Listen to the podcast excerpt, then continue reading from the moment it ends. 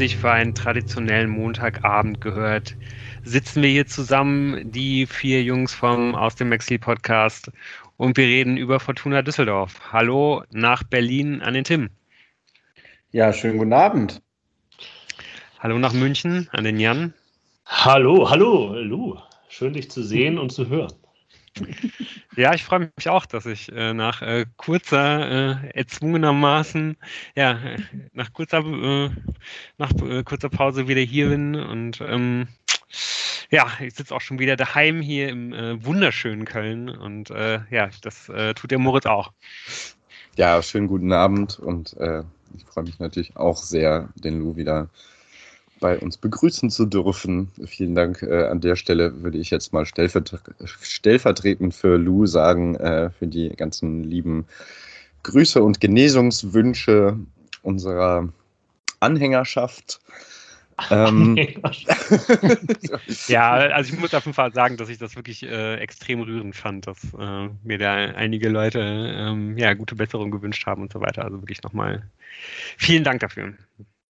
Ja, wie ihr seht, liebe Hörerinnen und Hörer, das macht was mit uns, wenn ihr mit uns sprecht. Äh, wir freuen uns immer über Zuschriften, über die verschiedenen Kanäle. Ähm, per E-Mail geht das ganz klassisch an exil.fortuna-podcast.de. Unser Twitter-Handle ist ähm, wie immer aus Exil. Da könnt ihr uns schreiben. Ähm,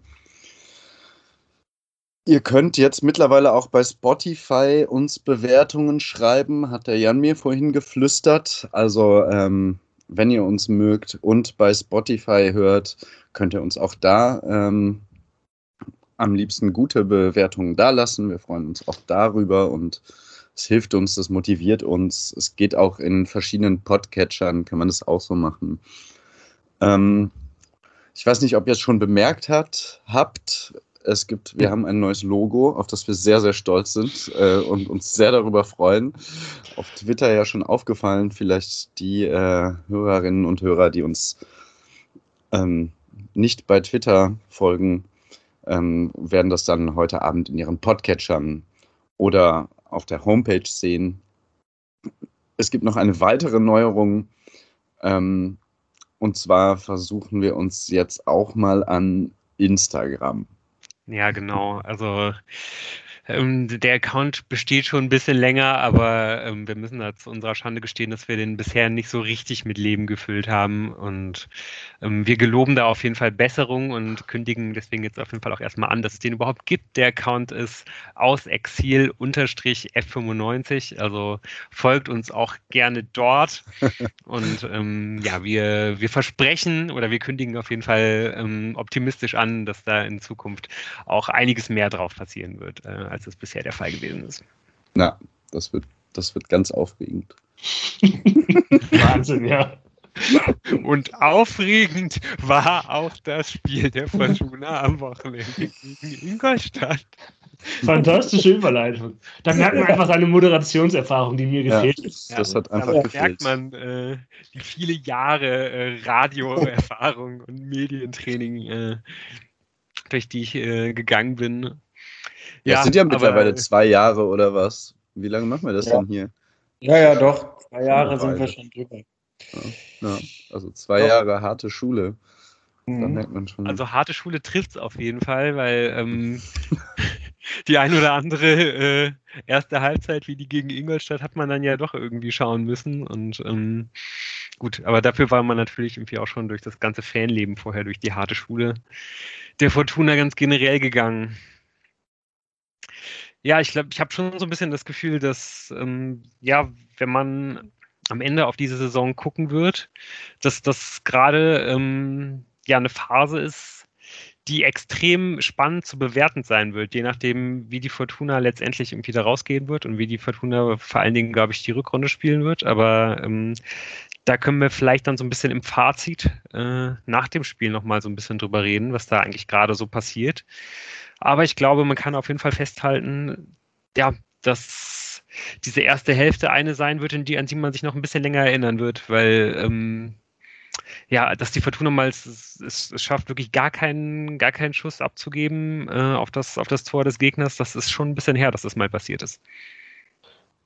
Ja, vor allem, weil, wenn wir das mal anfangen und sich die Aufstellung anschaut, so ein bisschen ist das ja die Idealaufstellung, die man sich so ab einem gewissen Zeitpunkt in der Saison vor, vorgestellt hat. Tanaka, Appelkamp, Sobotka ist wieder da, die drei können im Mittelfeld spielen.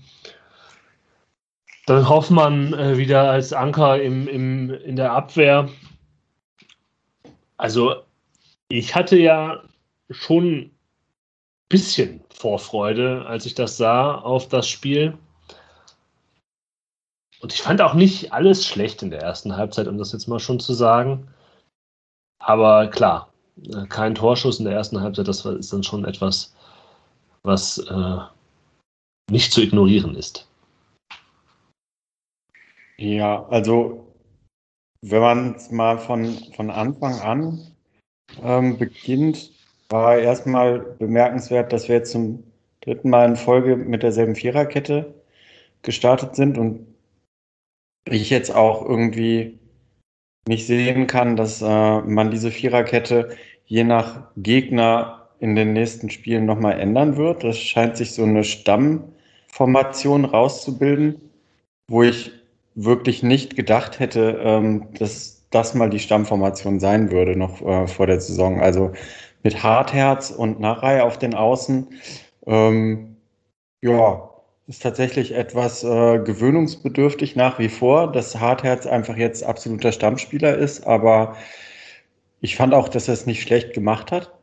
Ähm, trotzdem äh, natürlich extrem bitter für, für Leonardo Kutris, der äh, ja auch, da habe ich mich jetzt vertan, kann man nochmal für ein paar Minuten oder hat er wirklich nee, gar keine, nee, nee. Minuten gesehen? Nee, der einfach komplett draußen geblieben ist und ähm, ja, also auf jeden Fall etwas, was ich vor der Saison nicht vorhergesehen hätte. Und dann war natürlich äh, die andere spannende Sache an der Aufstellung, und da können wir ja gleich mal drüber reden, wie es funktioniert hat, dass ähm, Appelkamp und Tanaka jetzt mal zusammen gestartet sind. Wie fandet ihr die erste Halbzeit von Shinta Appelkamp? Ja, ich, also auf jeden Fall war er schon relativ unauffällig, muss man sagen, mhm. und hat, glaube ich, irgendwie auch so ein bisschen in dieser ersten Halbzeit dann auch gezeigt, oder eigentlich auch in, in dem ganzen Spiel bis zu seiner Auswechslung auch gezeigt, warum er halt auch die letzten beiden Spiele von der Bank begonnen hat. Und ähm, ja, man, man kann das halt schon sehr, sehr stark kritisieren, aber ich glaube, ähm, ja, man, man hat jetzt eigentlich gesehen, dass, dass Preußer da absolut richtig gelegen hat. Weil mhm. Mm, also ich, ich will jetzt gar nicht sagen, dass, ähm, dass ich ihn jetzt im nächsten Spiel nicht, nicht äh, gerne irgendwie auch wieder sehen würde. Aber auf jeden Fall, glaube ich, ist, ist die Entscheidung irgendwie immer besser nachzuvollziehen, weil er halt einfach nicht der Schinter Appelkamp der letzten Saison ist.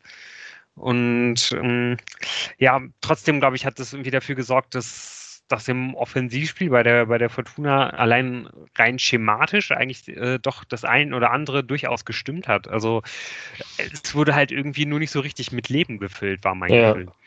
Ich würde das auch sagen. Also klar, die Kritik kann ich jetzt nicht wahrscheinlich schlecht widersprechen. Ja, das ist so, dass, äh, dass Schinter wenig präsent war. Er hat halt, glaube ich, nur 20 Pässe gespielt. Aber wenn man sich das mal anguckt, wo er diese Pässe gespielt hat und wie viele von diesen Pässen angekommen sind, also seine Passquote ist nicht so schlecht und er hat halt einfach den Großteil dieser Pässe auch in der gegnerischen Hälfte gespielt. Also für einen offensiven Mittelfeldspieler ist das schon, wenn man sich das anguckt, gar nicht so schlecht. Er war halt nur nicht so gut eingebunden. Er war nicht präsent. Irgendwie weiß man nicht, ob es jetzt an ihm liegt oder auch einfach an dem System, das die Fortuna spielt. Das, das ist, glaube ich, das, was man jetzt beobachten muss, die nächsten Spiele, wo ich jetzt ja. keine Antwort drauf habe. Vielleicht habt ihr die.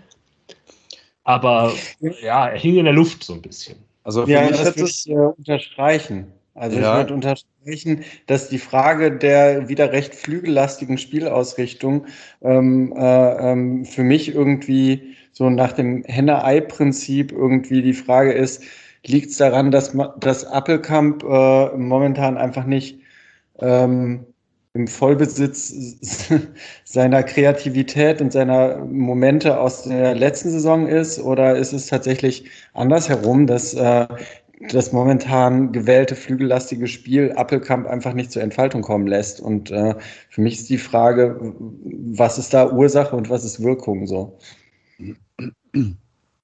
Okay, meine äh, These dazu, ich glaube, Schinter war einfach also halt auch im Sommer einfach nochmal sehr beschäftigt, ist ein junger Spieler, ähm, ist nicht ganz so schlecht gestartet, hatte dann irgendwie einen Hänger und war jetzt zwischendurch bei der Nationalmannschaft und ist danach auch nicht mehr, also Formkurve immer nach unten zeigend und dann deutlich nach diesen äh, Länderspielen eben noch mehr. Da hat er, glaube ich, auch zweimal durchgespielt. Ähm, und da möchte ich eigentlich Lou zustimmen. Ich habe das Gefühl, das hat der Preußer schon ganz gut im Blick. Ich würde aber auch sagen, ähm, dass mit Schinter und dieser nicht mehr Zweierspitze vorne doch auch versucht wurde und nicht komplett unerfolgreich, auch mal in der Mitte Anspielstationen zu bieten. Und das waren Sachen, die mir ganz gut gefallen haben. Also ich habe das Gefühl, ähm, es gab so eine Phase zwischen der 20. Mhm. und 35. Minute oder so, wo Fortuna ein bisschen früher angelaufen ist und ähm, plötzlich ein bisschen Zugriff aufs Spiel bekommen hat. Ähm, davor war grauenhaft. Beide Linksflügelspieler der Fortuna waren schon mit Gelb ähm, versorgt. Sah alles nicht besonders schön aus. Ähm, und ich hatte so ein bisschen das Gefühl, zwei Sachen hatte sich Preußer vorgenommen. Das eine, eben die Mitte auch mal zu besetzen, also auch durch die Mitte, zumindest da Anspielstationen. Also, das haben wir in den letzten. Du, was, was, meinst du mit Mitte? Meinst du, meinst du den Zehnerraum? Oder? Ja, genau. Also so eine mhm. offensive ähm, Anspielstation im Mittelfeld, die halt nicht einer der Stürmer ist. Und jetzt gab es ja nur einen Stürmer. So, und da fand ich, wurden so ein bisschen besser, vor allem in diesen 15 Minuten, wo es okay war, ähm, eben diese Räume genutzt, auch mal zentral vor dem Strafraum und nicht nur über die Außen.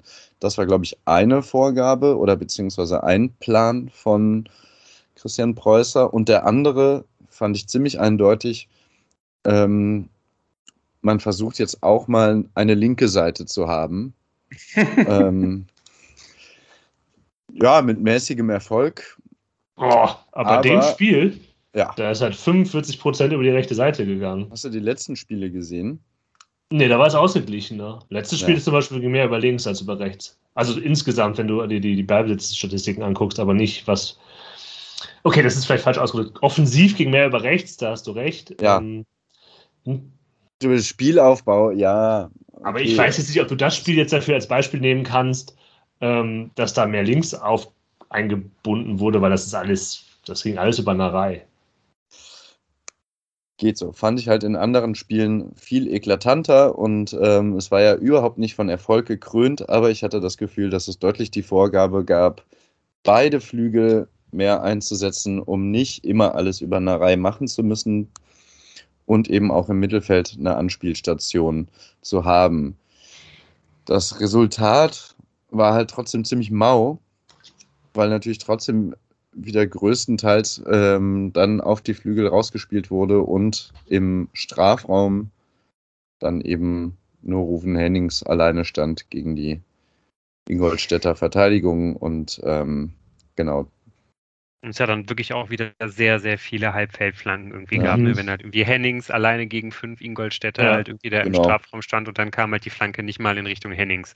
Ja. Also pff, das fand ich auf jeden Fall irgendwie schon arg dürftig. Aber was ich irgendwie vor allen Dingen am, am äh, bemerkenswerten finde, ist, glaube ich, ähm, ja, einfach halt dieser ganz krasse Sicherheitsfokus, den die Fortuna halt in diesem Spiel drin gehabt hat. Weil ich glaube, man darf nicht vergessen, äh, welche Mannschaft Ingolstadt ist. Also die haben ja jetzt nicht, nicht ohne Grund auch äh, am Wochenende ihren Trainer entlassen. Übrigens, glaube ich, irgendwie drei Minuten äh, vor 18 Uhr am Sonntagabend. Also da auch nochmal Props. Äh, auf jeden Fall. Ja. Das ist nicht schlecht gemacht.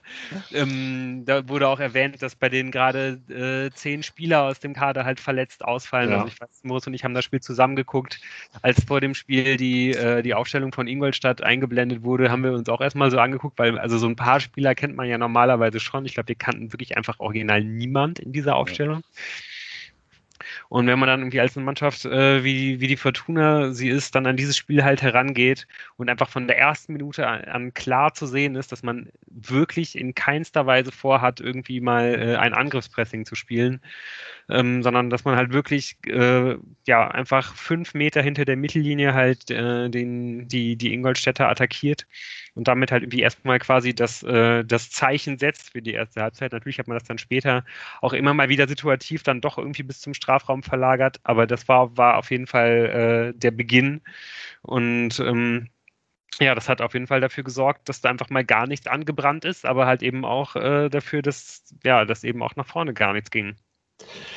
Ja, das stimmt. Es gibt ja aber trotzdem so etwas, was ich, was ich so zwischendurch in dieser, in dieser Phase, die Moritz da aufgemacht hat, von der 20. bis zur 35. oder wie sie auch immer jetzt genau war, eigentlich nicht schlecht fand. Also die Fortuna hat es geschafft, auch gegen keine gute Ingolstädter Mannschaft, irgendwann die Spielkontrolle zu gewinnen und quasi so ihr Ding zu machen. Und ich habe mir gedacht, okay, ist doch ganz gut. Das, man baut jetzt von hinten auf, man hat Ballbesitz, Tanaka lässt sich fallen und spielt auch schön weiter seine vertikalen Pässe, eben auch mal in die Mitte, wie ihr das schon genannt habt.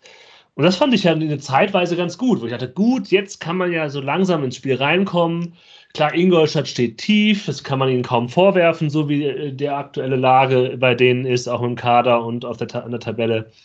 Ähm, aber genau dann passiert eben nichts. Es passiert halt etwas bis ja, in die zweite Hälfte der gegnerischen Hälfte und dann passiert einfach nur diese Halbfeldflanken. Und das ist das Enttäuschende. Ich, ich fand es eigentlich gar nicht so schlecht und ich fand, also was heißt gar nicht so schlecht, aber ich fand Sobotka gut. Ich finde, Tanaka hat irgendwie ähm, ein paar ganz gute Sachen gemacht spielt natürlich auch manchmal den gefährlichen Pass, weil er eben sehr vertikal denkt und dann spielt er den auch mal in den Fuß des Gegners. Ja, es gab ein paar Konter, die dann nicht gut ausgeführt worden sind, mal wieder. Das kennt man leider auch schon. Aber das ist genau das Problem, dass die Fortuna ja auch eigentlich, wenn wir ehrlich sind, länger schon mitschleppt. Äh, unabhängig von Trainern. Äh, die letzten drei, die, also die letzten, mit dem aktuellen, die letzten drei Trainer haben ja das ähm, in, den, in den letzten Saisons gehabt, dass man einfach nicht mehr gut in diesen 16er reinkommt. Und das ist vielleicht das Deprimierende in dieser ersten Halbzeit, dass man es nicht schafft, als mit Ballbesitz, als die bessere, klar bessere Mannschaft ab einem gewissen Zeitpunkt, zumindest von der spielerischen Anlage her, ähm, da irgendwie einen Akzent zu setzen und mal aufs Tor zu schießen.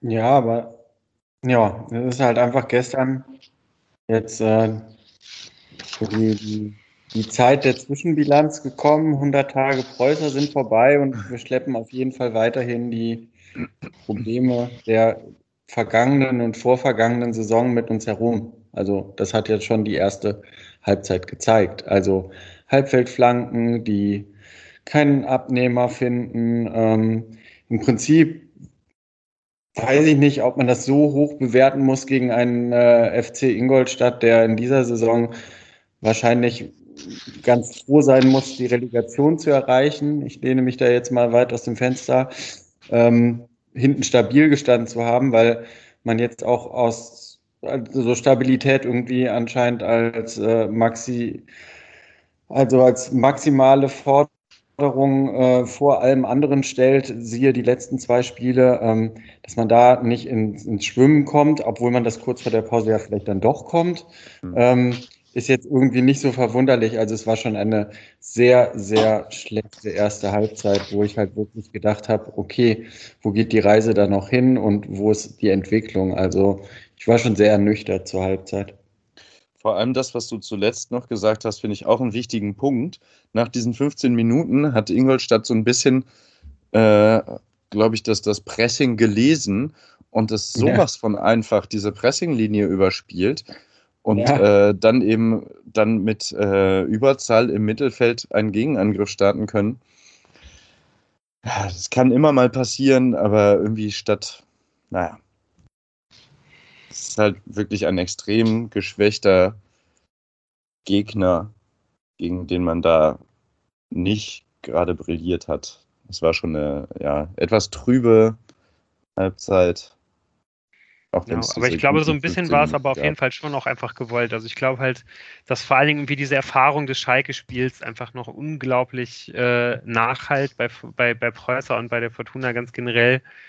Ähm, also sowohl die Art und Weise, wie diese Niederlage halt irgendwie zustande gekommen ist, dass da halt irgendwie sehr, sehr viel schon sehr, sehr gut funktioniert hat, aber dass halt eben das bisschen an äh, Stabilität, was man halt irgendwie aufgeben musste, um halt wirklich aggressiv zu sein, dafür gesorgt hat, dass man halt einfach diese unglaubliche äh, Vielzahl an, an hochkarätigen Chancen zugelassen hat und dass Preußer sich halt einfach in der Länderspielpause danach entschieden hat, ähm, ja, auch wenn er das gar nicht so klar kommuniziert hat, ähm, ja, erstmal eine Trendwende auf jeden Fall zu machen, weil seitdem ähm, ja, bekommt die Fortuna auf jeden Fall erstmal äh, keine Gegentore mehr. Er hat sich da wahrscheinlich auch angeguckt, gegen, gegen welche Gegner es geht.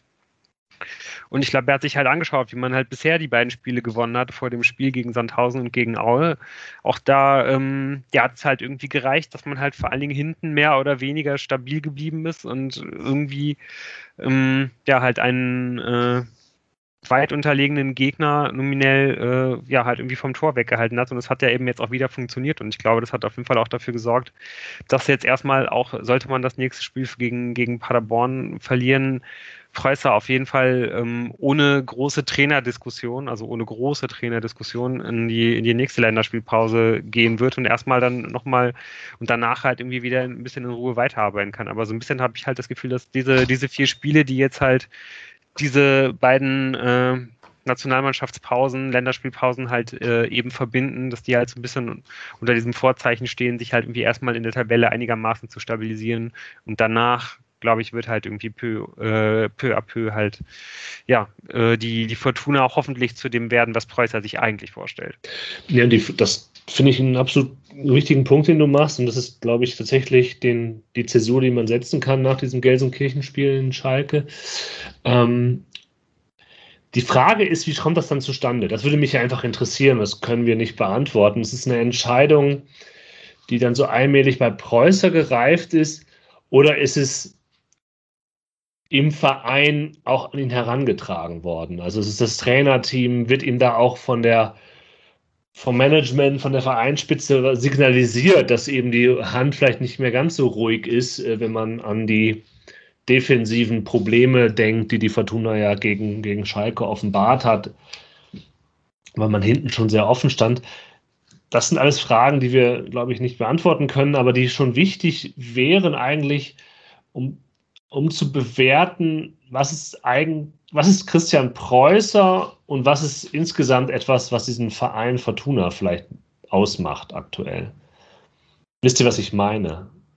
Gibt es ja, da schon. starke Stimmen, die einfach die Stabilität über, vor allem stellen?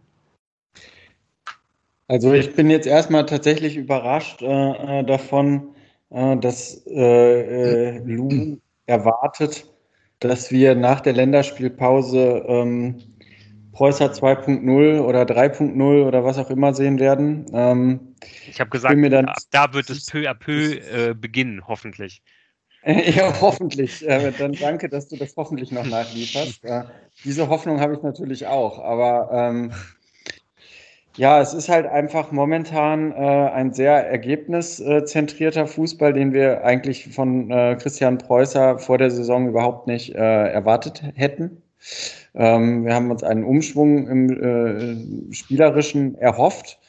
Ähm, und ähm, da muss man schon ganz ehrlich äh, den Finger in die Wunde legen und sagen, ähm, ja, wenn man nochmal die Folge aus dem Sommer hört, nach der Verpflichtung von Christian Preußer, dann stellt sich, glaube ich, auf allen Ebenen bei uns, aber auch natürlich im Management, und deshalb ist ja auch die Frage, ob da von außen Einfluss genommen wird, eine gewisse Ernüchterung schon ein nach 100 Tagen.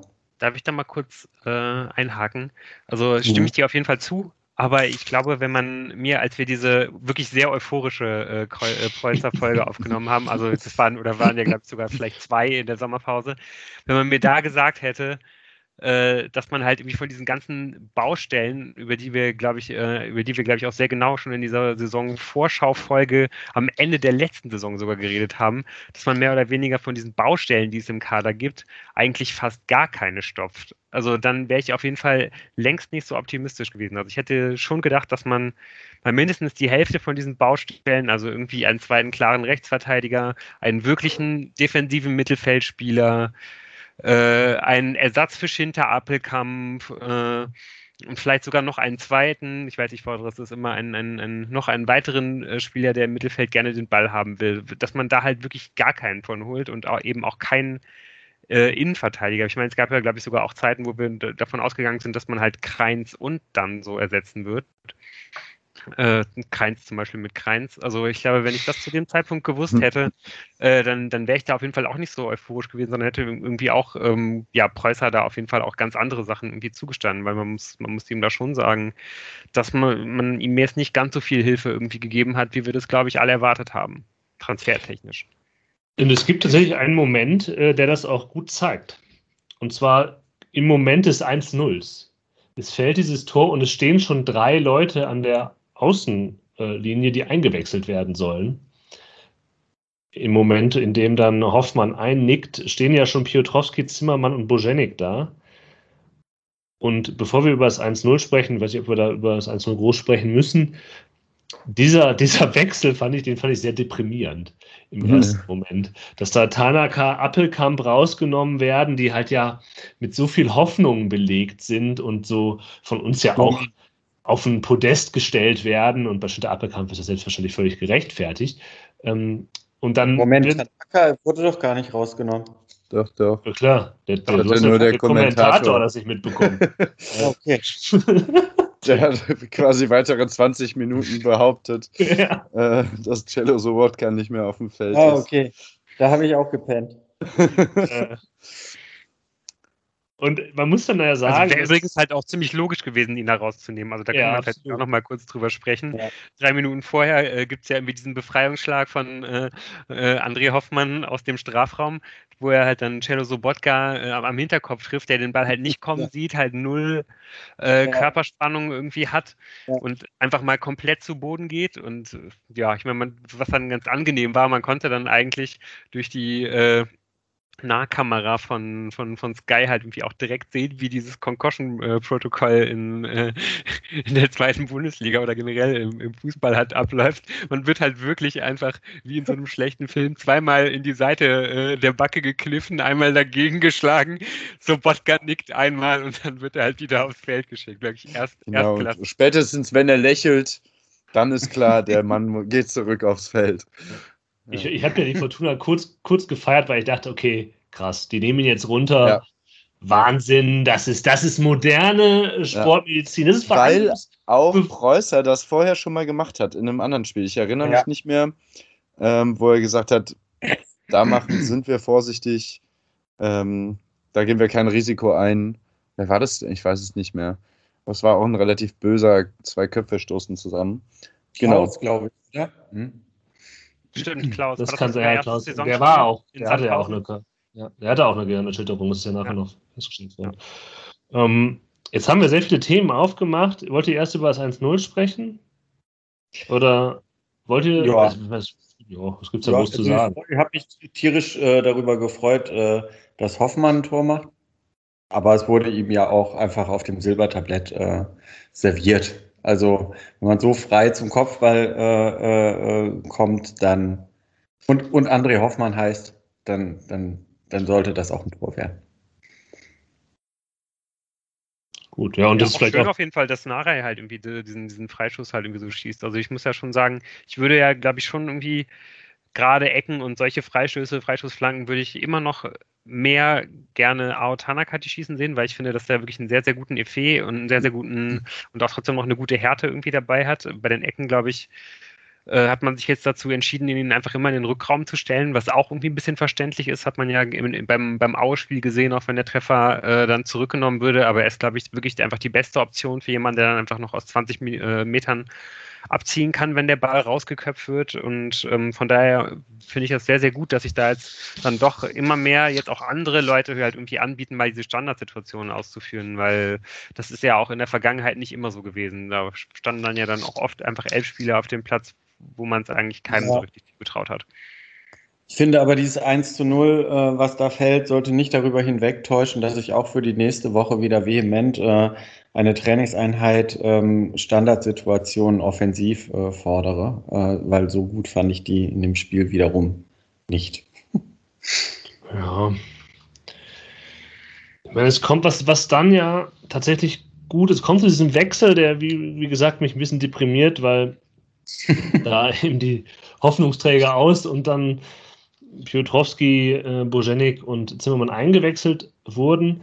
Allerdings in dieser Phase danach wird auch ein bisschen umgestellt, spielt die Fortuna aufs zweite Tor. Und auch die neu hinzugenommenen Piotrowski, Zimmermann zum Beispiel sind auffällig, bringen sich gut ein, entwickeln da auf der rechten Seite vor allem ordentlich Momente. Das fand ich schon schon gut, weil man ja sagen muss, klar, man macht durch den Standard das 1-0, hat vorher keinen Schuss aufs Tor bekommen, das ist alles scheiße, aber man, man nutzt nun eben die Gelegenheit, den Vorteil des Tores auch aus und will, geht eben aufs 2-0. Das ist etwas, was ich ja auch sehen möchte von dieser Mannschaft. Also ich war eigentlich auch relativ begeistert. Ich habe mich auch aufgeschrieben, die, äh, die dann nach, äh, auf das 1 zu 0 folgenden 10 Minuten sind die besten der Fortuna im ganzen Spiel gewesen. Ja, ähm, ja mit dem, mit dem 4 zu 2 hat man eigentlich äh, ja, Ingolstadt halt komplett gebunden, finde ich. Also die Bojanik und Hennings waren irgendwie immer anspielbereit. Auch das Mittelfeld mit Cello und Kuba hat irgendwie da dominiert. Klaus hat mir da sehr, sehr gut gefallen. Und ähm, ja, das hat eigentlich funktioniert, bis dann halt äh, der äh, Ingolstädter Trainer äh, Petzold reagiert hat und halt eben auch einen Doppelwechsel durchgeführt hat. Und danach wurde dann Ingolstadt wieder besser. Ja, soll, ja. soll passieren. Ähm, ich finde bei dem Trainer, der ja nun nicht mehr der Trainer ist, ich finde es bemerkenswert, dass er halt tagsüber Trainer ist oder halt nachmittags anscheinend Trainer ist und vormittags als Drogenfahnder in Schulen eingesetzt wird, weil so sah er nämlich aus wie so ein, ein viel zu alter Polizist, der auf jung getrimmt wird, in Schulen eingesetzt, um zu wissen, wer hier mit fies mit Marihuana dealt ähm, irgendwie blieb mir das jedes Mal äh, vor Augen, wenn er mit so einer Baseball-Cap da stand und ähm, irgendwie Ingolstadt auf Jugend macht. Und seine ich Tarnung ja gefragt, ist, äh, Sportlehrer zu sein. Ja, genau. wann, wann ist denn das mit den Cappies für Torhüter? Also es gibt schon ewig nicht mehr, ne? Aber es war ja, also weil ich habe ja immer diesen Mann mit Cappy gesehen und äh, Kastenmeier, der in die Sonne blinzelte. Ja, ich habe das auch gedacht. Und dachte, da gibt es doch so Hilfsmittel. Ich habe hier sogar aufgeschrieben, Kastenmeier Mütze, Fragezeichen. Darf man das nicht mehr? Ich weiß nicht. Also, das ist eine Regel. Ja, das ist einfach nicht mehr. Das können wir ähm. mal ja, an unsere Hörerinnen und Hörer rausgeben, die Frage. Wisst ihr das? Aber es stimmt, also das heißt, Ingolstadt wurde besser, ja, aber es passiert einfach relativ wenig. Ja, und Fortuna hatte immer noch die Kontrolle, fand ich. Also es war schon. Genau. Ingolstadt wurde nicht mehr so überrannt, aber ich fand, Fortuna hat da ziemlich sattelfest gewirkt und ist ja auch weiter nach vorne gekommen trotzdem. Genau, und, dann, und unter anderem auch, äh, als dieses 2-0 fällt, ein ja. fantastischer Seitenwechsel von äh, Felix Klaus. Ja. Ich unterstelle ihm mal, dass er das genauso wollte. Und dass er sieht, dass da Kalinarei sehr gut steht, der dann Zimmermann mitnimmt und Zimmermann den ganzen Frust der letzten Wochen über Bank sitzen und nicht mehr Teil der Startelf zu sein, legt dann in diesen Schuss rein, schönes 2-0, muss man einfach sagen. Auch gerade, weil angesichts der nicht ganz so gut funktionierenden Dinge vorher, das war ein wirklich fantastischer und schöner Angriff. Ja, auf ja. jeden Fall. Generell ja. fand ich äh, Zimbo auch echt on fire. So. Der wirkte das, das allererste Mal seit ganz, ganz langem, seit wir hier äh, quasi äh, den ewigen Zimmermann-Kommentar, äh, er ist überspielt, er ist überspielt, das sagen wir, äh, glaube ich, irgendwie fast seit wir hier diesen Podcast aufnehmen. Ja. Ich hatte jetzt irgendwie bei dem Spiel das erste Mal das Gefühl, dass er sich jetzt vielleicht aus diesem Überspieltsein tief wieder so ein bisschen rausgekämpft hat.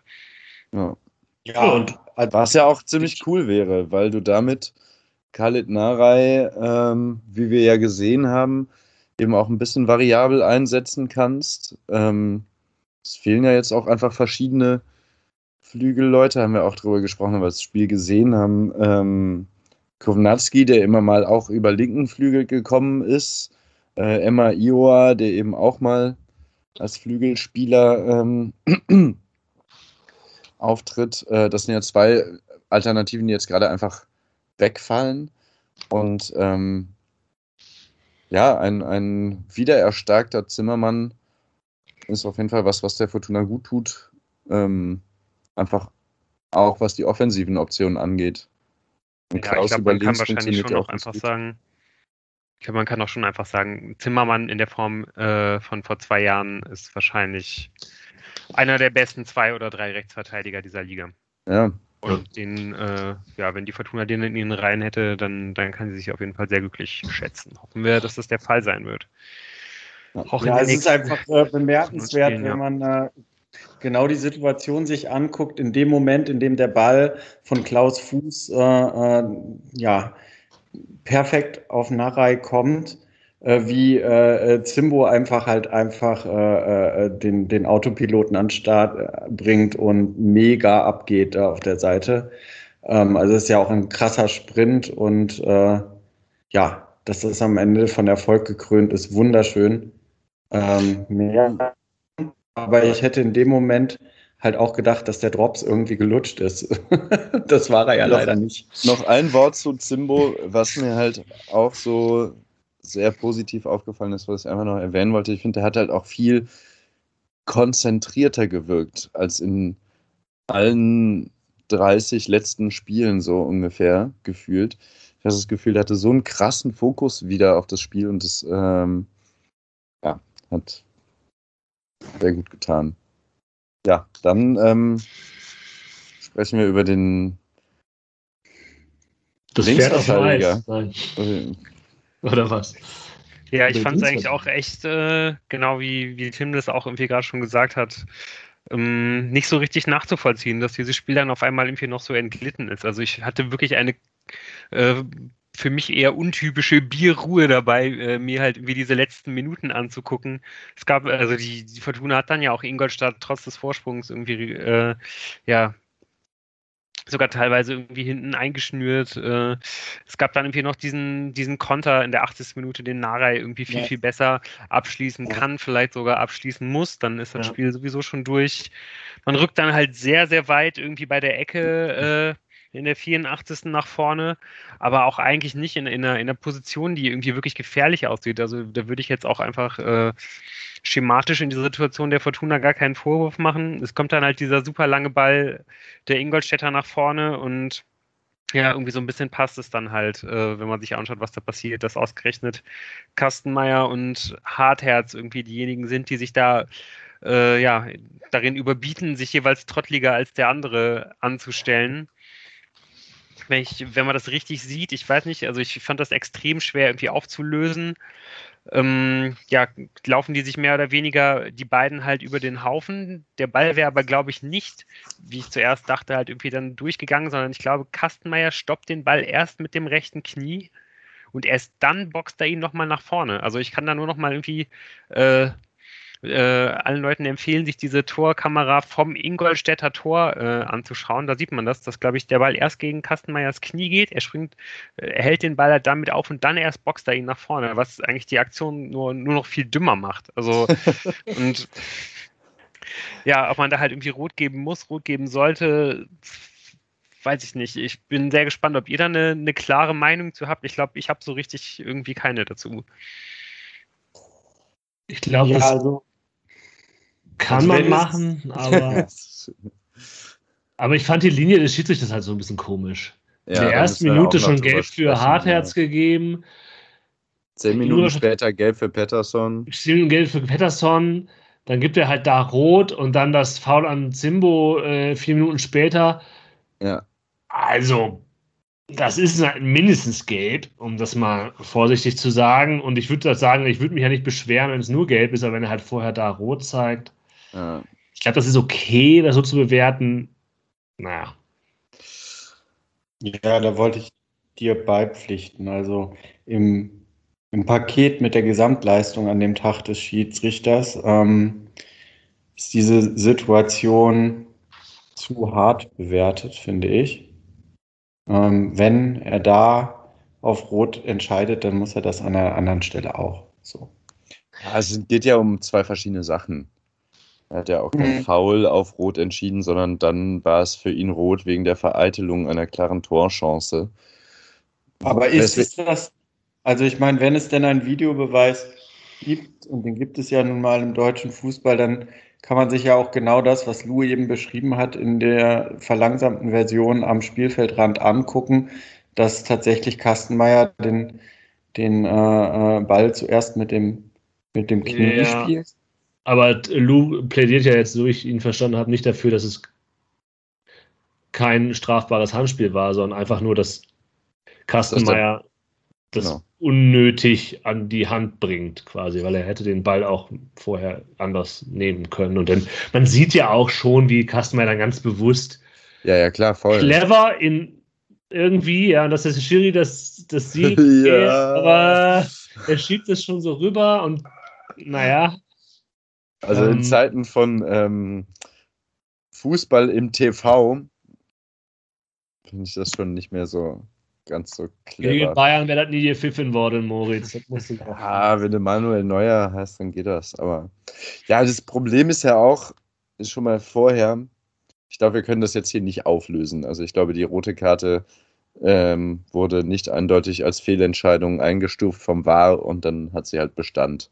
Und ich meine, die Strafe, so mild wie sie ist, ähm, ist ja schon auch ein Fingerzeig dazu, dass es Ja. Ja, das ähm, ja, ich meine, diese, was halt fürchterlich ist, ist, dass es überhaupt zu dieser Szene kommen kann, ähm, dass eben Hartherz und Kastenmeier irgendwie so lange aufeinander zurennen, bis sie beide kurz stehen bleiben. so statt das halt, also es ist wirklich fürchterlich. Ja, aber ich Ähm, glaube, glaub, da müssen wir jetzt auch nicht. Was ich ja Ja. interessanter finde, ist, ich glaube, nicht nur meine, sondern auch die Reaktion von vielen war, ha, das könnte auch der Fortuna ein paar Probleme erstmal vom Hals schaffen. das weil es gemeint. halt na Nachfragen nach der Torwart-Situation erstmal extern erledigt wird. Also wenn man jetzt Einspielsperre nur, aber zu der Situation damals, damals, äh, am, Sonntag haben wir gedacht, ja, vielleicht sind es auch zwei oder drei Spielesperre, ja, drei Spiele vielleicht nicht, aber zwei. Dann spielt jetzt Wolf erstmal, Kastenmeier ist erstmal raus. Ne? Man guckt dann erstmal, äh, wie es weitergeht.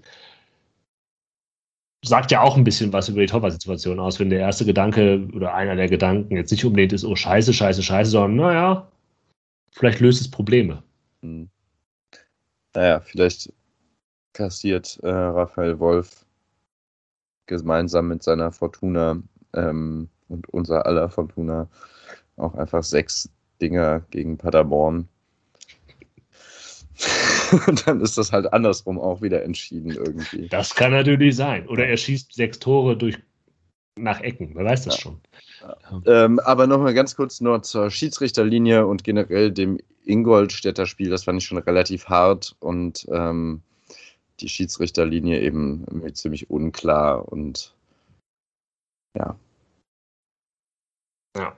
Und dann kommt es auch so ein bisschen, wie es kommen muss. Es gibt noch den Elfmeter natürlich Mhm. für Ingolstadt, der dann reingeht. Also auch da würde ich eigentlich noch mal gerne, gerne auch kurz drüber reden wollen. Und zwar äh, auch noch mal, ja, zumindest mal die, die, diese Entscheidung leicht hinterfragen wollen.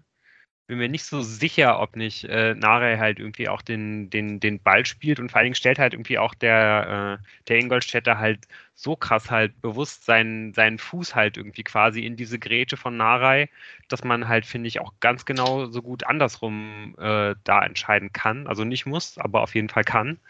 Also auch da, finde ich, ähm, muss man halt irgendwie so nicht geben und ich möchte da jetzt auch trotz seiner ansonsten wirklich äh, sehr, sehr starken Leistung auch nochmal Khaled Narei kritisieren. Weil, dass er da so hingeht, hat mich echt irgendwie geärgert. Der Ball äh, rollt halt irgendwie vom Tor weg. Der, der, der Ingolstädter äh, ja, bewegt sich halt vom Tor weg. Da ist keine klare Option, keine klare Handlungsoption, äh, um diese Situation halt irgendwie ähm, ja, weiter gefährlich zu halten und da dann so reinzugehen, ist echt ein großes Risiko und das geht dann ja eben auch komplett schief. Ja, und meine Reaktion war eher so, ja, natürlich passiert das jetzt. Das war ja, ja, ich, das ich, halt ich, habe ja, ich hab mich ja auch. So, ja, aber wir wollten ja eigentlich mal was, was anderes. Es war halt einfach sofort Akzeptanz da bei mir, weil das einfach klar war, dass das passieren würde nach diesem mit dieser roten Karte. Ja, äh, ich möchte nur noch nicht unerwähnt lassen, dass äh, äh, bevor dann äh, auf Elfmeter entschieden wird, ähm, äh, da relativ frei im Strafraum ein Ingolstädter zum Abschluss kommt und Wolf den auch super pariert. Also da hätte es auch schon aus dem Spiel heraus 1 zu 2 stehen können. So. Ja. Und was mich aber dann nach dieser Phase von, okay, natürlich passiert das, was mich danach wirklich, wirklich wütend gemacht hat, war die Tatsache, okay, es steht jetzt 2-1, es gibt jetzt so ungefähr eine absehbare Nachspielzeit. Ja? Und was passiert denn eigentlich nach dem Tor des Gegners?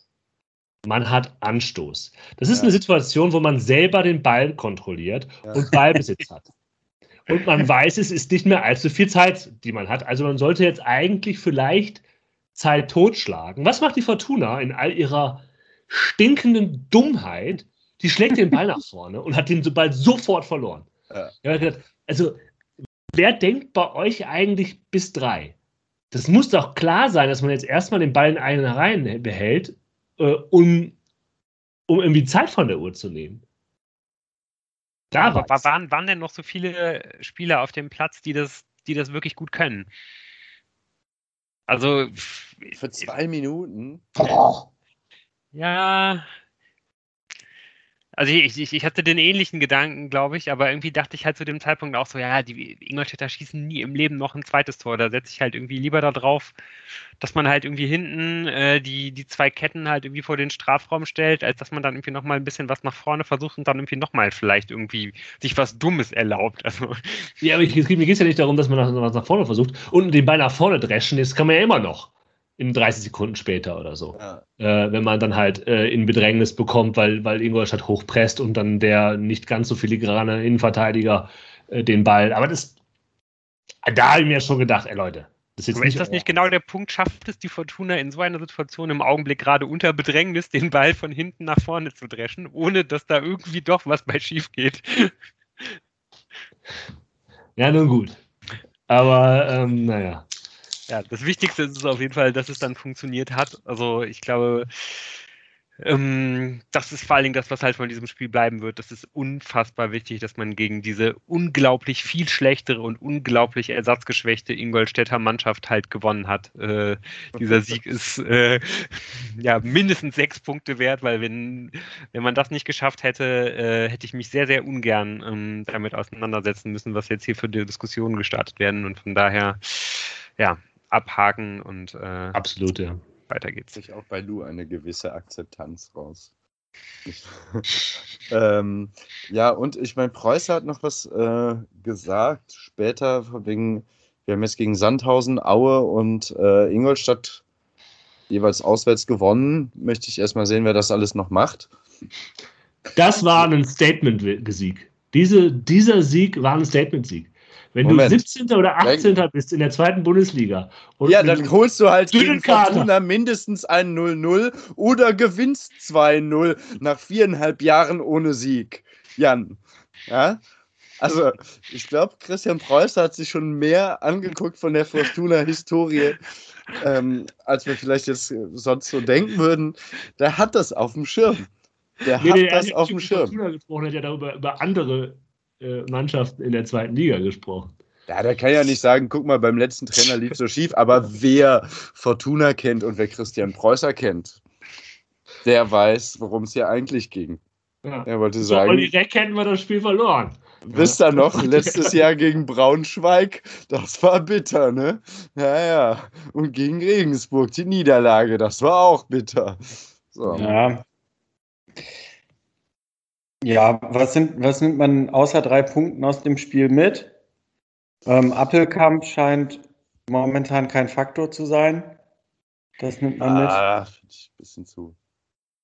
Ja, also Ja. ich glaube schon, dass das dass einfach jetzt gerade, das ist einfach eines der Hauptprobleme, dass halt die beiden Schlüsselspieler mit äh, Appelkamp und, und, und Tanaka, dass die beiden halt einfach gerade nie, äh, nicht in Form sind, beziehungsweise überspielt sind. Das ist was, äh, vor, vor dem wir halt eigentlich auch in der Sommerpause schon irgendwie gewarnt haben. Und es ist jetzt einfach auch sofort eigentlich eingetreten und dann sieht man auch, dass halt ja, die Fortuna dann sehr, sehr schnell eben schon nicht mehr den Fußball spielen kann, den, den sie halt gerne spielen würde und dass die halt sofort Probleme bekommt. Aber dass, dass diese Möglichkeit dazu bestand, so da, da wurde halt auf jeden Fall auch vielfach darauf hingewiesen. So Tanaka äh, hat halt mehr oder weniger keine Sommerpause gehabt, hat dann halt sechs Spiele in einem Turnier gespielt, das halt äh, für ihn mit Sicherheit unglaublich wichtig gewesen ist, hat dann den Kontinent gewechselt, seine erste Auslandsstation und so weiter. Man hat ja auch noch gesehen äh, in, in seinem ersten Spiel, in diesen 30 Minuten, die äh, hier ja so komplett überhöht wurden, teilweise auch von meiner Person, ähm, Teilweise. zu, zu was er irgendwie in der Lage ist, aber jetzt sieht man eigentlich nur, dass, ja, dass er halt eben jetzt das im Augenblick nicht in der Lage ist abzurufen und dass er halt auch so ein bisschen frustriert daran, dass er halt irgendwie zu viel will. Äh, und ja, bei Appelkamp sieht man es eigentlich noch viel stärker, so dass, ähm, ja, dass er halt einfach nicht in der Lage ist, konstant halt eben dieses Niveau zu spielen, was er letztes Jahr in der Rückrunde äh, hat spielen können. Auch da übrigens nicht konstant, weil er halt ständig ausgefallen ist. Und das kann die Fortuna eben im, im Augenblick nicht ersetzen. Und ich glaube, ähm, ja, mit diesem Zustand müssen wir uns jetzt auf jeden Fall auch noch ein bisschen anfreunden, weil ja, bis es mal zu so einer Art von Winterpause kommt, wird, wird eben Tanaka halt eben auch diese, diese Pause nicht bekommen, die er vielleicht irgendwie auch mal bräuchte und irgendwie auch mal, um, um erstmal irgendwie so richtig anzukommen und um mal durchzuatmen. Und äh, Appelkamp halt schon mal gar nicht. Also ich meine, nach dem Spiel gegen Paderborn, jetzt kommt die nächste Länderspielpause, im November ist nochmal eine. Und bisher ist er ja eigentlich so ein bisschen das Gefühl, nach jeder Länderspielpause kommt Appelkamp halt noch ein bisschen müder und ausgelaugter zurück als vorher und kann das eben auch irgendwie nicht so wirklich nutzen, um da mal irgendwie neue Kraft rauszuziehen. Von daher habe ich so ein bisschen die Befürchtung, dass wir uns jetzt halt erstmal noch in die äh, zugegebenermaßen auch, äh, glaube ich, wieder relativ kurze Winterpause schleppen müssen. Diese Mhm. eine, vier Wochen lang tatsächlich. Also Mitte. Dezember bis Mitte Januar. Aber ist jetzt ja auch nicht super lang. Aber naja, wir warten erst mal ab. Vielleicht ist auf diese Länderspielpause ähm, nicht total schlecht. Keine Ahnung, wie viele dann da halt irgendwo hinfliegen wieder mal. Klar, das wäre dann schlecht, aber mal, mal, das warten wir mal ab.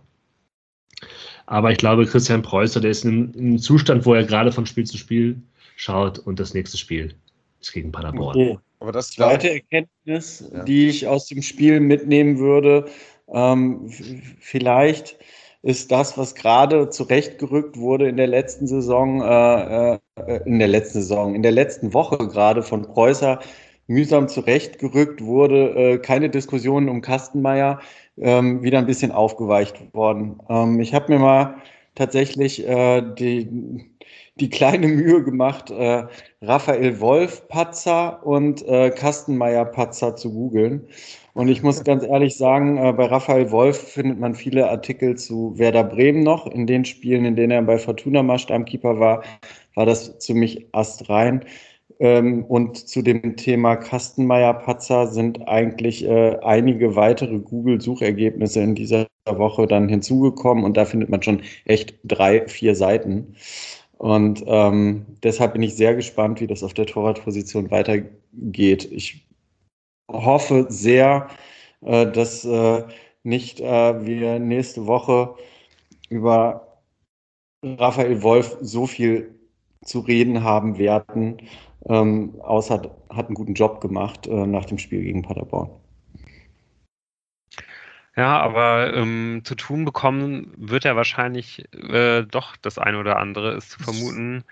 Denn Ja, es äh, ist ein wichtiges Spiel, um sich Paderborn, äh, ja, gehört auf jeden Fall zu den besseren Mannschaften in der Liga. Man ist ziemlich ordentlich gestartet, steht äh, im Augenblick auf Rang 4, auch wenn man jetzt gerade am Wochenende gegen Holstein Kiel zu Hause mit 1 zu 2 verloren hat. Ähm, ja, was irgendwie noch ganz spannend ist beim, beim SC Paderborn, wenn man sich generell mal die, die Tabelle anguckt, alle Mannschaften auf den ersten Positionen sind Mannschaften, die im letzten Jahr äh, das ein oder andere Problem hatten, die aber an ihrem Trainer festgehalten haben und diese Kontinuität genutzt haben, um jetzt äh, in diesem Jahr anzugreifen, die extreme Kontinuität haben, außer eben der SC Paderborn. Die sind die einzige Mannschaft, die da oben nicht so richtig reinpasst.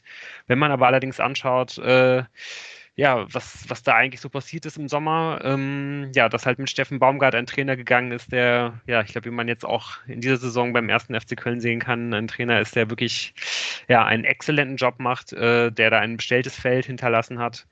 Ähm, der sehr, sehr viele äh, Abläufe und Automatismen und Mechanismen halt äh, dargelassen hat, die Kwasniok nur hat übernehmen müssen. Lukas Kwasniok war ja, glaube ich, auch bei der Fortuna mal kurz im Gespräch. Äh, jemand, der sehr, sehr ähnlich denkt über Fußball wie Steffen Baumgart, auch ein Trainer, der auf extremen Offensivfußball setzt, auf ein starkes Angriffspressing, ähm, ja, auf, äh, auf Ballbesitzfußball ähm, ja, der hat äh, bisher eben wirklich extrem davon profitieren können. Was ganz spannend ist, dass man, ähm, ja, dass dieser Offensivfußball, den er, den er da spielen lässt, bisher nicht so viele Abschlüsse generiert, sondern da, da liegt Paderborn relativ weit hinten in der Tabelle. Allerdings äh, ja, kann man halt sehr, sehr viele von diesen Angriffen erfolgreich abschließen. Das heißt, ähm, ja, ich habe das jetzt mal so ein bisschen mit Favre-Fußball übertitelt, auch wenn das, glaube ich, ein bisschen zu kurz kommt, aber man schafft es auf jeden Fall, viele hochkarätige Ab äh, Abschlüsse eben zu generieren. Mm, was auch noch sehr, sehr interessant ist, dass man sehr variabel systematisch spielt. Also es ist äh, auffällig, dass man bisher kaum mal ähm, dasselbe System in zwei Spielen hintereinander gespielt hat. Trotzdem kristallisiert sich so ein bisschen durch, dass ähm, Kwasniok, wenn mehr oder weniger alle Leute mit dabei sind, ein 4-3-1-2 ähm, präferiert. Ähm, ganz, ganz spannend. Ähm, also quasi so eine, so eine Art Tannenbaum mit breiterer Spitze oben. Ähm, die, die drei Sechser haben dann irgendwie eine sehr, sehr spannende Rolle. Also, ja, also so eine, es ist halt eigentlich, eigentlich, eigentlich fast so eine Art Raute, was, ähm, ja, die, die, die ja gerade sowieso eigentlich, ähm, ja, so eine kleine Renaissance erlebt im, im deutschen Fußball ja, ähm, ich glaube, worauf die Fortuna extrem wird aufpassen müssen, ist ähm, ja die Art und Weise, wie der SC Paderborn in die Spiele rein startet. Generell sind die sehr, sehr auswärts stark, ähm, haben fast, fast alle Punkte auswärts geholt und nur das, äh, um es nochmal zu untermauern, in den letzten drei Spielen auswärts hat der erste SC Paderborn jeweils zur Pause 3 zu 0 vorne gelegen. Also ähm, ja, ich glaube, wir können uns glücklich schätzen, wenn die Fortuna wieder mit so einer langweiligen äh, ersten Hälfte wie gegen Ingolstadt äh, ja, es schafft, mit einem 0 zu 0 in die Pause zu gehen. Da muss man auf jeden Fall unbedingt auf der Hut sein. Man kann natürlich dann irgendwie auch nochmal so ein bisschen schauen, wer bei denen im Kader steht. Natürlich wissen wir alle, äh, ja, der, der ein oder andere hier im Podcast hat äh, den ein oder anderen Liebling bei den Paderbornern im Kader. Da gibt es einmal Kelvin Ufori, äh, ist bisher auch noch nicht so richtig eingeschlagen bei den Paderbornern, hat bisher 18 Minuten auf dem Platz gestanden äh, in drei Spielen. Und äh, ja, dann gibt es natürlich noch in der Innenverteidigung den ewigen Uwe Hünemeyer der äh, gehört ja zu den Lieblingen von äh, unserem verehrten Jan hier aus dem Podcast, was allerdings äh, mir skandalös äh, aufgefallen ist. Der ist nicht Kapitän, sondern wer ist Kapitän in Paderborn? Ron Schallenberg. Und ich finde, das trifft so ein bisschen genau die Essenz, die Paderborn ausmacht. Ich würde jetzt vermuten, keiner äh, weder hier im Podcast noch der uns hier zuhört, hat diesen Namen je gehört. Aber sein 22-jähriger Deutscher, wahrscheinlich ist der irgendwie ganz okay und ist halt, Paderborn, ist halt Kapitän von Paderborn. Uwe Hünemeyer ist aber zu bescheiden. Er möchte nicht so viel Aufsehen zu seinem Legendenstatus äh, machen, sondern die, die jungen Talente an, heranführen ans Profidasein. Kelvin Ofori braucht einfach noch einen nächste Saison. Nächste dann zieht er aber an. Ja, aber dann. Dann wird, dann wird er aber wirklich was. Ja, was denkt ihr, wie man äh, am besten halt auf diese, auf diese Raute von, äh, von, von Paderborn halt antworten könnte? Glaubt ihr, dass, äh, dass Preußer wieder zurück zu dem, zu dem 4-4-2 geht. Damit kann man das natürlich dann irgendwie relativ gut spiegeln.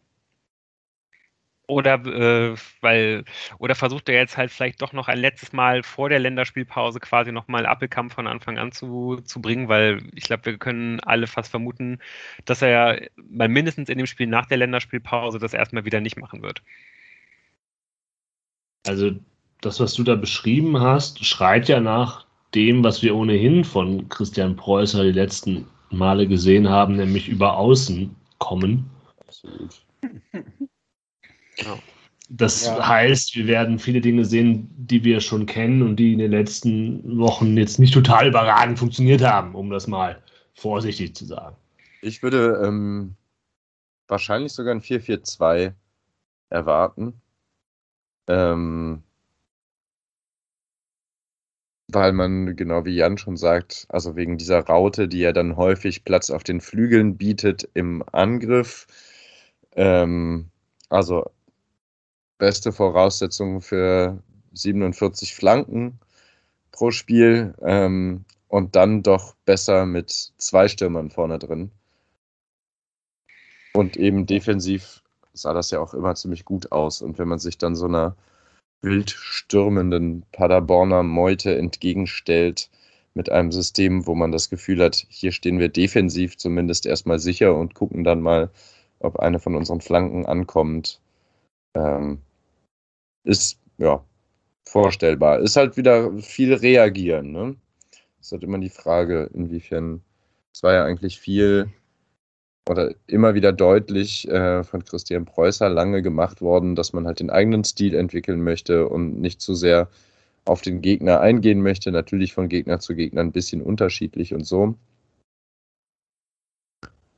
Aber ein Sieg, viel Pause würde glaube ich, allen sehr, sehr gut gefallen. Und wenn man da dann die äh, Chance eher in diesem etwas defensiveren Modell sieht, dann wird die auch gewählt, unabhängig von solchen Aussagen.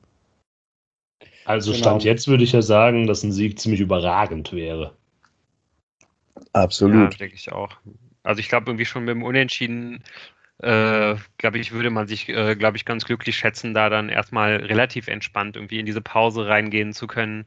Und ich glaube, gerade wenn man dieses Paderborner System dann halt so ein bisschen spiegelt, ähm, ja, gibt einem das ja zumindest eine ganz gute Chance irgendwie auf ein Unentschieden und man hat dann immer noch irgendwie die Chance, dass man vielleicht dadurch, dass man eben die besseren Einzelspieler im Kader hat, doch nochmal irgendwie das Spiel dann mit einer Einzelaktion zu entscheiden.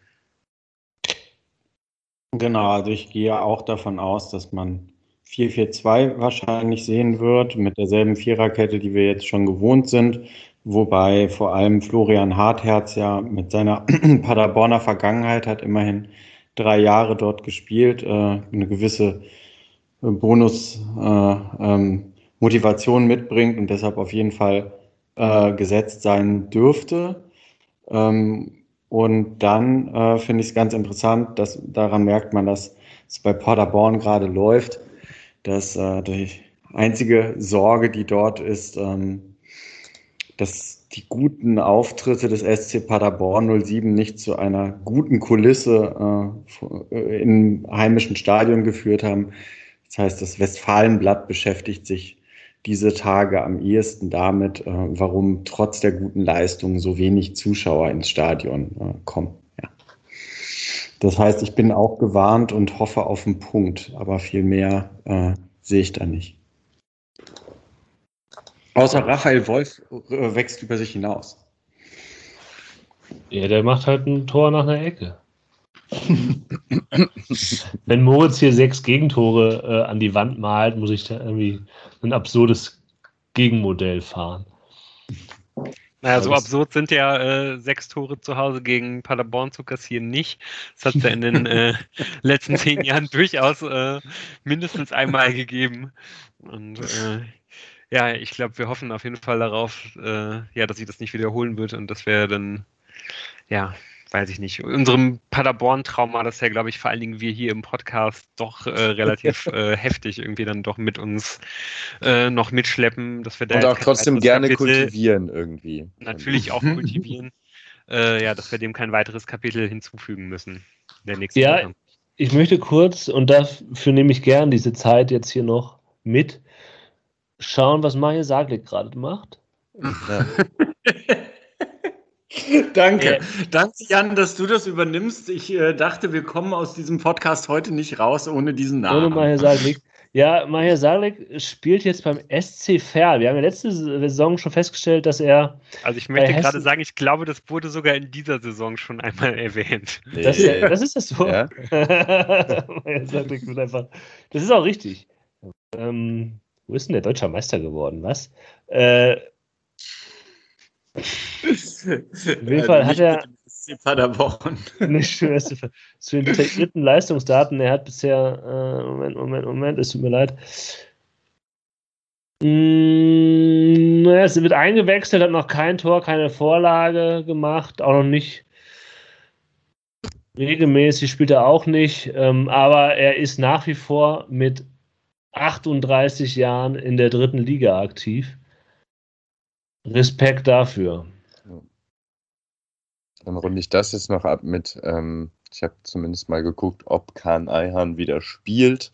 Er hat schon einige Auftritte ähm, für seinen Club Sassuolo hingelegt und ist also fester Bestandteil dieser Mannschaft, was einen ja auch nur freuen kann.